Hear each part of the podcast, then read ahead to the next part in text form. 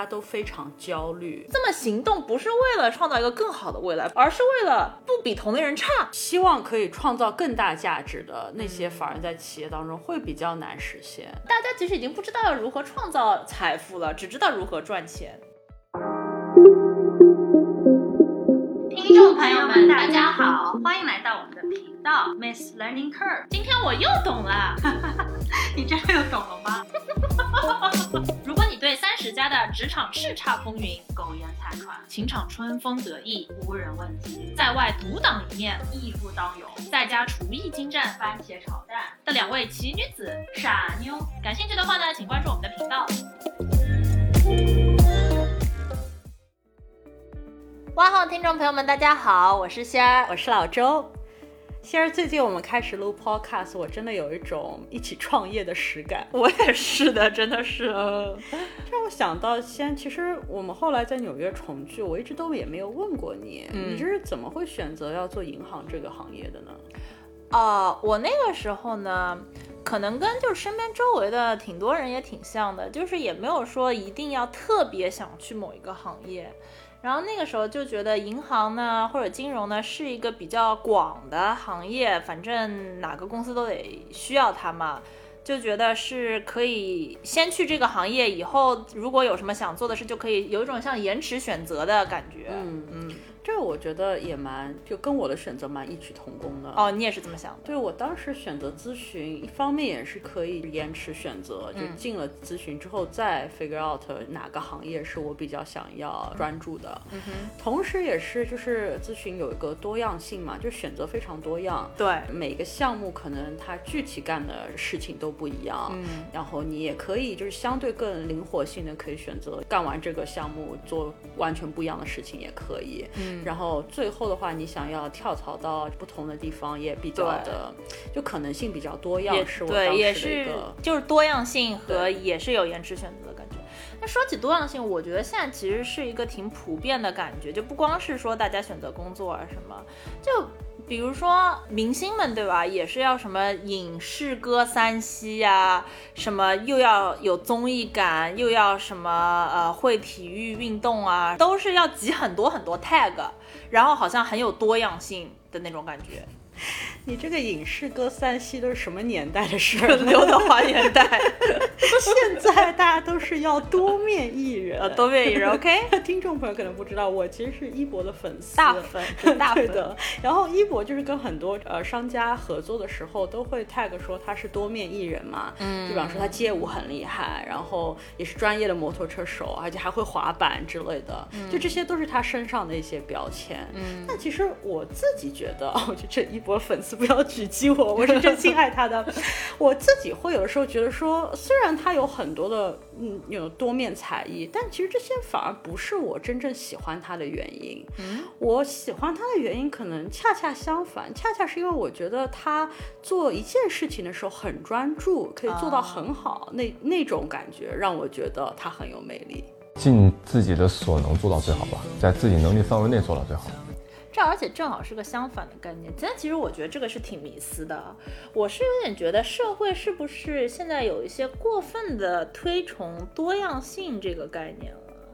就是比如说，大家就一直说哦，要把鸡蛋放在多个篮子里，这已经有一种成为好像成功学标配句式的感觉。那但是把鸡蛋放在多个篮子里，就真的会成功吗？先，其实你这个问题让我想到，我之前去了 Peter Sell 的一个演讲啊，然后他其实他的一个观点可能就回答了你的这个问题。然后他说什么？呃，但是当时他输出了个价值观，他说 value substance over status。嗯。One of the, the resolutions I came up with a number of years ago was to always value substance over status, substance over prestige. 我觉得如果翻译过来的话，就是你在做选择的时候，可能你他觉得你更要看重的是这个选择的价值，而不是说它短期内可以给你带来的，比方说社会的认同啊、社会价值的提升啊。那他接着又说了，他觉得其实现在的社会可能 over value 就是过于推崇了呃多样性。他也这么觉得对他甚至觉得说这个还导致了就是很多现在的毕业生，他们就会去更想要选择像比方说银行啊、咨询这样的行业。对，就可能也没有怎么仔细想，对，就就是。觉得就是有很多选择，可以去了之后再看，然后去了之后也可以 always keep options open，就是这样一件事情，其实在他心中他是不推崇的。嗯嗯嗯你要不要先介绍一下 Peter Sale 是谁？哦，他他大名鼎鼎，非常有趣，对，肯定听过，大家都肯定听过。对，首先就是他是 Facebook 第一个外部投资人，嗯他当年投资 Facebook 五十万美金，嗯，后来卖掉的时候赚了 one billion 十个亿，对对，算一算几倍，对吧？对，而且他现在还是那个 Facebook 的那个董事会的成员。嗯嗯，这是其一嘛。其二，他还有个很有名的事情，就是他跟 Elon Musk 的渊源。嗯嗯，就是他当时也是第一批和 Elon Musk 在同一时期在看中了一个行业，就是现在看来只是就眼光超毒，他就看中了 online banking。嗯嗯，然后他们俩当时非常机缘巧合，正好在一栋楼里创业，两个公司。Elon 的是叫 X.com，嗯，然后他创的是 Confinity，嗯，然后他们俩还有一种 competing 的关系，就是各种 marketing 说，对，我们要做 online banking，然后他们当时这个 viewpoint 也非常好，就是就有点像现在 Bitcoin 的感觉，他们就觉得为什么货币金融要掌握在国家的手里，我们要做就是是网上化的、互联网化的金融，对对对吧？然后他们 compete 了一阵，就觉得说这样也没意思，反正就在一栋楼里，两个人联手就强强了联手。对对对，然后就成立了 PayPal，嗯，对，成立 PayPal 之后，他们还有一点小插曲，就是成立之后有一就是有一点一山不容二虎的感觉，嗯。就伊朗就把 Peter 给踢出去了，嗯，就他在管理 PayPal 这个公司，嗯，但他可能管理的手段比较强硬或者怎么样，反正下面的人有点嗯就是有一点 想法，所以有一次伊朗马斯他请了个假，就是上了一个私人飞机和女朋友两个人去度假，刚下飞机。就知道了一个噩耗，他被兵变了，就董事局的人投票把他给踢走了，然后把谁请请回来对对对，把把哦 Peter 真的给请回来了。对，就是就是他的一些生平，而且之所以他为什么会有那个反对大家在做决定的时候过分考虑多样性的这样的观点，跟他本人的经历也是有关系。嗯，他在成为 entrepreneur 之前呢，其实他也走了一个普通精英的道路。嗯，就是他当时是去斯坦福念了个书，然后又来纽约当了律师，就做了几个月之后才意识到，哦，其实你知道我我选了一条就是只是让我自己更多样的一条道路，但不是我真的想做的，嗯，所以他现在才会跟大家说，多样性未必是最好。回顾自己的过去，他就可以调侃一下。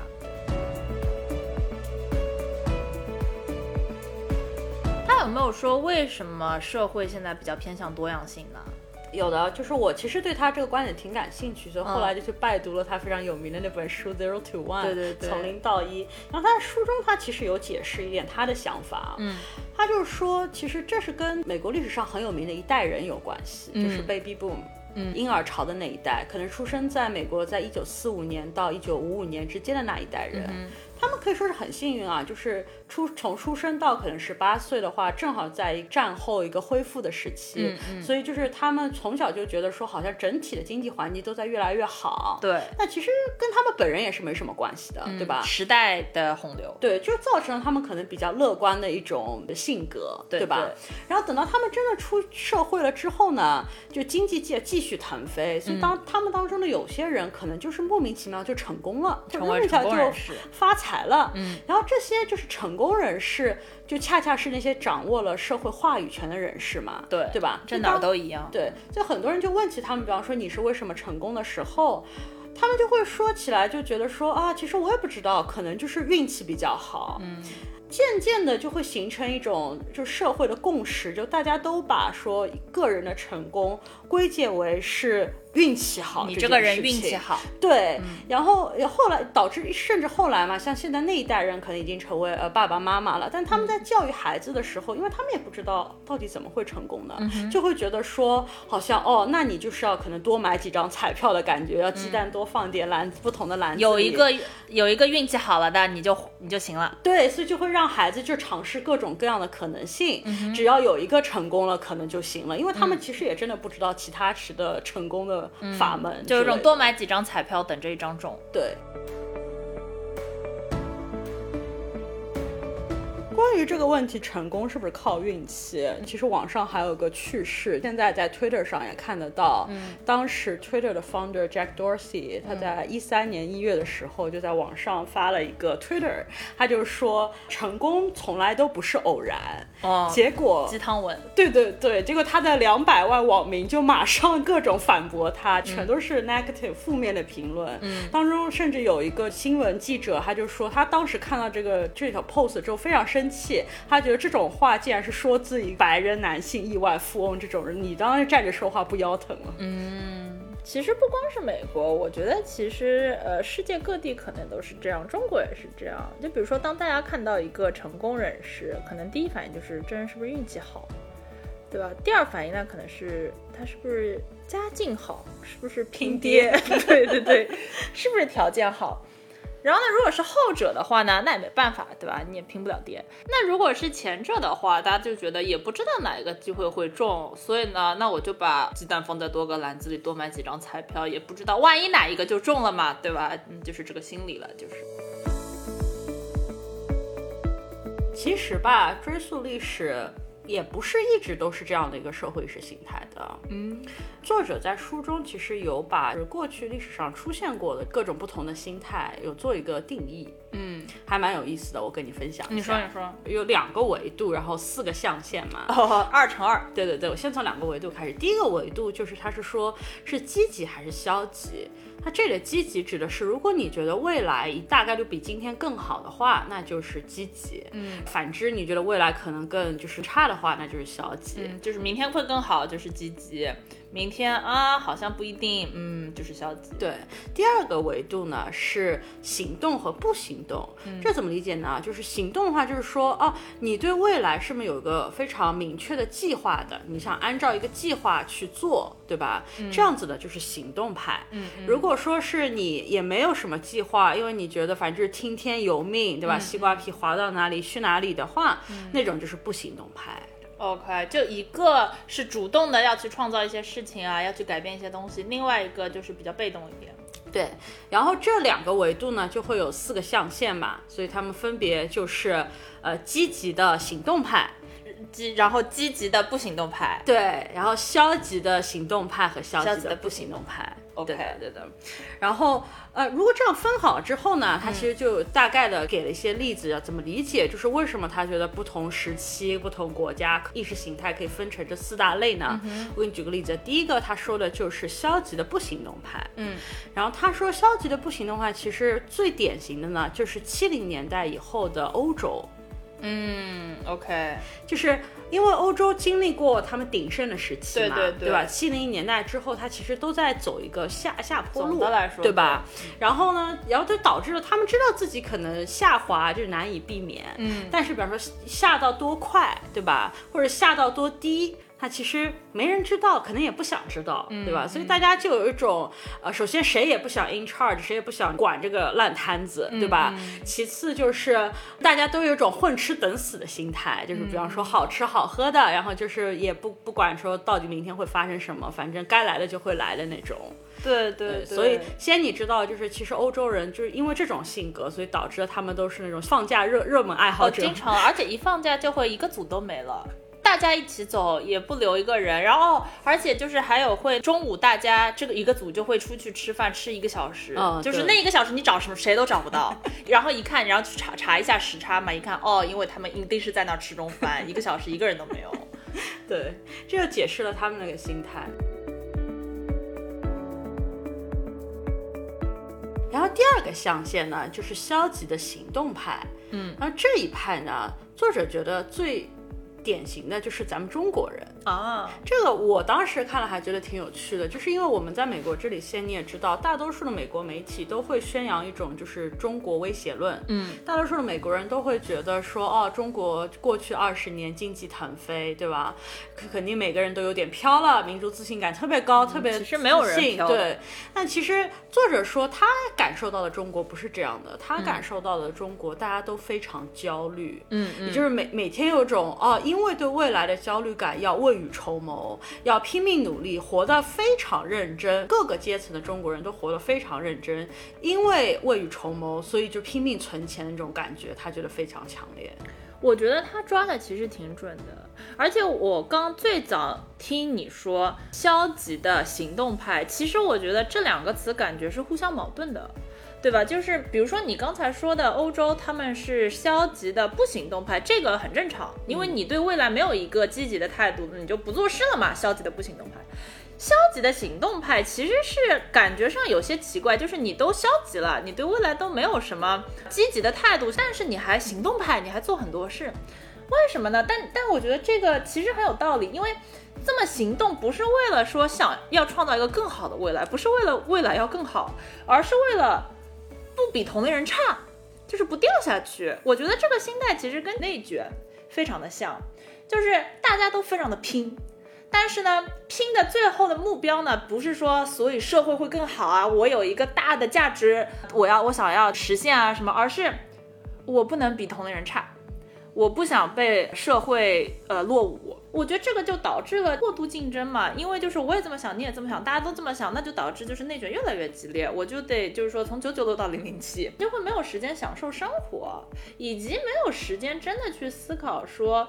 哦，那自己真的想要的是什么？到底自己觉得有价值的是什么？因为这些思考其实都需要大量的时间，大量的就是吾日三省吾身。包括前一阵那句话也很很流行嘛，就是什么生活不只有眼前的苟且，还要有诗和远方方。我觉得这就是因为大家生活起共鸣啦，对诗和远方起共鸣，就是因为没有时间去诗和远方，所有的。余力都像就是生活像被齿轮一轮一轮推着转，这件事就已经耗尽了自己所有的时间和精力。在这样的一个潮流下，可能就是年轻人就会过早的失去梦想，因为比如说现在就是经常公众号，你看什么，大家焦虑的都是啊，我要读书，然后我毕业一出来呢，我就要找一个什么工作，然后我就马上结婚，然后呢要得买房，然后买完房我一胎就要生了，然后。小孩说要怎么让他去好学校，就是一环靠一环，日环靠一环，每一环都非常难。但是你你你每一环都非常的努力去做了以后，也只不过就是说哦，没有比别人差，过了个普通人的人生。对对，就是不想让小孩输在起跑线上，或者说不想让自己输在起跑线上。其实对未来并没有一个五色斑斓的非常积极的想法，但是呢，又非常非常的每天非常非常累，非常非常做拼尽全力在生活。对对对对对，这个我觉得他抓的还挺形象的。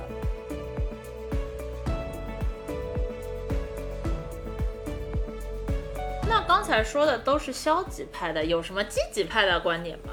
有的，积极的。不行动派，嗯，作者觉得就是现在的美国社会，OK，就是我们刚才提到的，大家虽然盲目自信，觉得未来一定会更好，但同时也不知道到底做什么可以使得未来更好，就会存在一种多想经营，对吧？看看这个也尝试一下，那个也尝试一下，如果中了彩票或者如果说幸运的话，你可能就会成功的那种心态，是当下美国最盛行的一种心态，就比较盲目，也比较引抬头的，对，可能也不知道真的做了什么，但是反正就觉得啊，肯定没有什么问题，会好的。对，然后剩下的一个又乐观又积极，然后同时又觉得需要行动的呢？这听上去最好啊！这听上去好像是 perfect 的一个状态。对，这一派呃，其实也存在过很长一段时间。OK，作者把它定义为从十七世纪的文艺复兴开始，到可能上世纪一九五零年代左右那段时间的西方社会，他觉得都是属于积极行动派。对这个这个也很有道理，因为那一段时间就是整个世界在高速发展，从各个方面，艺术啊、文学啊、音乐啊、科技啊，对吧？工业啊，各个方面高速发展的时候。对，而且不只是单单是高速发展，它有很多从零到一的一些发明发现。对对对。然后同时这些发明发现实现的也很快速，惊人的速度。嗯。我给你举几个例子，就拿美国为例的话，像帝国大厦，对吧？像这么宏伟的建筑，你觉得它？它它是从一九二九年开始建的，你当时的科技，你觉得它多久建完的？十年，它其实两年，一九三一年就建完了啊。对，飞速。对，然后金门大桥的三藩的金门大桥，跨海大桥，它是在一九三三年建的，你猜猜看，它多久建完？好猜，十年，它其实一九三七年就建完了，哦就只花了短短的四年的时间。其他还有不胜枚举，比方说阿波罗登月，先、先不知道它是不是真的登月成功了。如果假设它是真的成功的话，它其实十年之间，这个计划就把十二个宇航员送上了月球。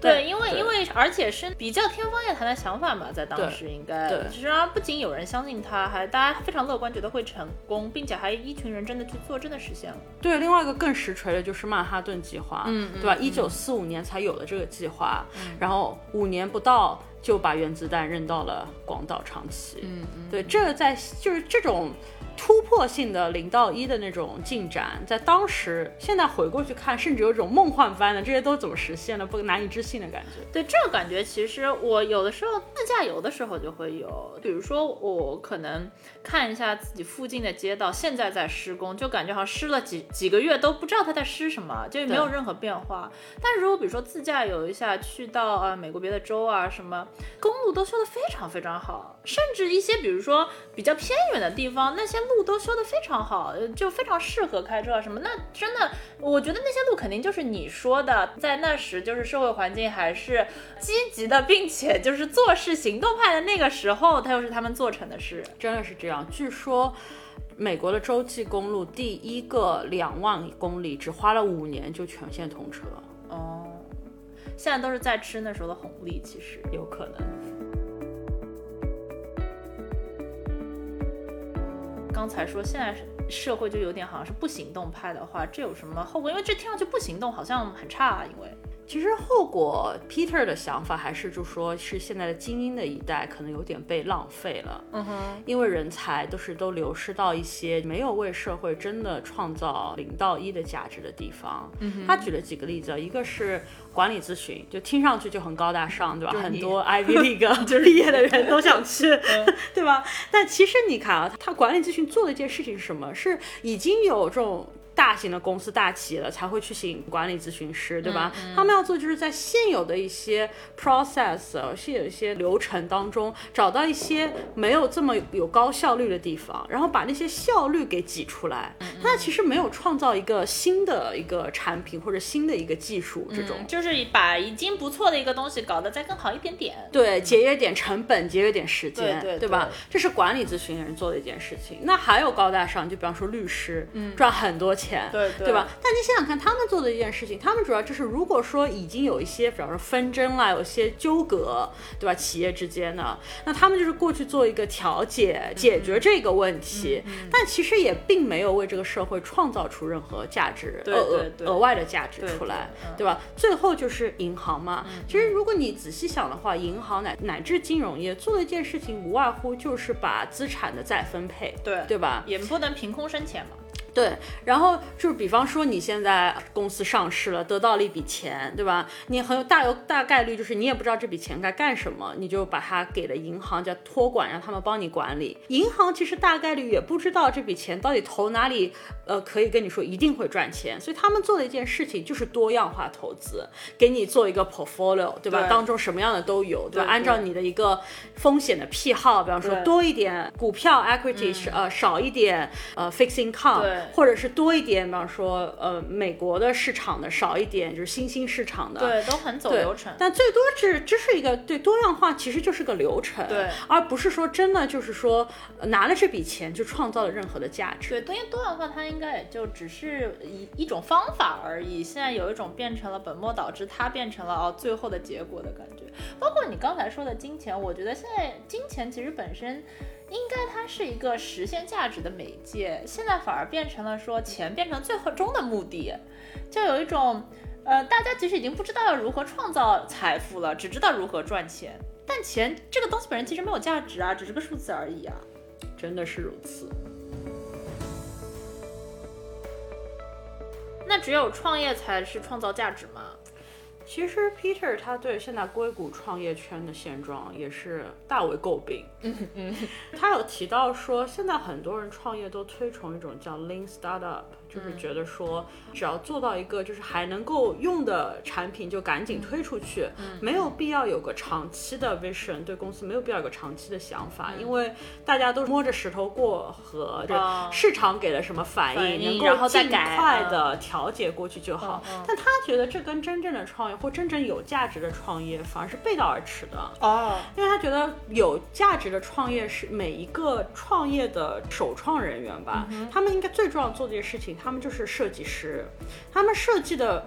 不单单是个产品，嗯，更是设计的是这个公司未来几年的一个蓝图。理念，嗯，对的，就他举了个例子，他说其实如果说你是想要购买那些创业公司的话，其实这是一个 lose lose 的 situation，永远都是这样。它是个悖论，为什么呢？因为你要么就是高估了这个公司的市值，不值这个价，对，因为因为如果说他让你买了，就说明他其实对这个 startup 未来是没有什么想要实现的事情，期的嗯对，所以说才会让你被他购买过去。就反之的话，如果说他真的对未来有有很大的一个宏图的话，他会觉得说你出的价钱一定是出低的，因为我现在的价钱远比我未来绝对能够实现的价钱来的低。对，不可能卖给你，对，就是这，他这里就举了个例子，说当时是雅虎想要收购 Facebook 的时候，Mike Zuckerberg 他就是开会的时候，他就说今天这个会就是走个流程，十分钟最多了，我们不需要多谈，因为我是不可能卖的，没有什么可以说的。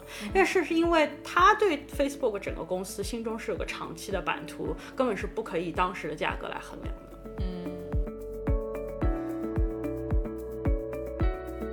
虽然我自己做的是呃 Peter 所说的不要去的行业的之一，但我其实是也认同他的观点的。我觉得毕竟就是像最前面说的，我选择这个金融行业有一个一个很大的原因，可能就是想要有多样性啊什么。但呢，我其实也觉得，即使是在企业里或者在银行里啊，每天做的很多事，其实真的也是在从零到一。因为我觉得任何一个企业，它想要长期的做下去或者做得好的话，就要不断的创新。所以其实每一小步都是在做很多从零到一的事。刚开始入职的几年，大家可能更多的是比如说学习的状态，对吧？学习这个学习那怎么做业务啊，怎么怎么工作啊什么。但是当从中层以及就更上了以后呢，我觉得对于每一个嗯员工的课题，其实就是在你要怎么无中生有，怎么从零到一。比如说我们的话，就会说怎么创造出一些新的产品，之前没有过的产品。嗯、或者说我有一些科技的朋友，他们可能在大的科技公司就已经不是创业公司了，但他们每天就是可能就是课题就是我怎么样做出一个新的功能，然后我怎么样想到这个新的功能，然后让大家觉得这个有用，然后并且可以找到人力、物力以及资金，就是去做。或者我有的是呃学术界的朋友嘛，那他们就是说是要怎么，比如说从有的数据中想到有什么新的观点，然后再去找怎么佐证，大家都是在做一个怎么无中生有、从零到一的过程，我觉得。我同意，但也不完全同意。嗯嗯嗯，原因就是我我觉得虽然我的工作也是对我的课题，可能现在要分出一部分时间来，要考虑一些新的可以给客户提供新的服务，对吧？或者是新的科技，就是如何转化为我们的业务之类的。虽然也要花很多时间在那边考虑，但我很很经常遇到的一个困难，我觉得也是因为是在一个大型企业的氛围之下，就是当一个好的 idea 出现的时候，别人的反应，就比方，因为每一个可能。好的计划，它可能不单单是你一个人就能实现的，对吧？一种新的产品是可能要很多个组，大家投时间、人力、物力一起来实现的。当一个好的想法被，比方说老板看中了之后，我觉得很多时候他们会有个思维定式，第一反应就是如何能够快速的把这个想法商业化。嗯，那么快速，我觉得这两个字有的时候会有种拔苗助长的感觉，就是一个好的想法可能是需要，比方说一年甚至三年、五年更长的时间，大家就是一步一个脚印，真的去从研究到最后把它就是转化为产品或服务。嗯，而一当然另外一种做法就是直接去市场上看，比方说现在有没有什么供应链或者什么呃其他的一些服务，像 vendor 他们已经可以提供相关的服务，使得你你也不用自己研究了，你就可以用站在别人的肩膀上，马上变成商务化。我觉得很多时候我们都在做的就是后者，就是怎么怎么样可以让它快速的商业化，而不是真的想要从零到一推动整个过程。我觉得这个是跟企业的考评是有关系的吧，因为你每年考评有 KPI 啊，你要是有一个三到五年的项目，你就是每一年自己做了什么，其实是很难量化的。大家就想要有一个，起码你能写进考评，对吧？今年就是有了这个成果，甚至因为包括现在就是企业跳跳槽的也很多，那可能比如说我们行业会有的一些，比如说。传说故事就是说，比如说这个人今年挣了很多钱，但是留下了一个很大的口子，嗯，是给未来的几年。但是他挣完拿完奖金就走了，对。然后大家就开始填口子，填那个口子要填个三五年。所以我觉得这是跟就是企业的考评机制也是很息息相关。为什么会造成这样的文化？对，所以就是那种小的从零到一或者短期的，可能是会经常发生，但是那种中长期的或者是。希望可以创造更大价值的那些，反而在企业当中会比较难实现。对对对，我觉得这也是个可以跟听众在下一集聊一聊的话题。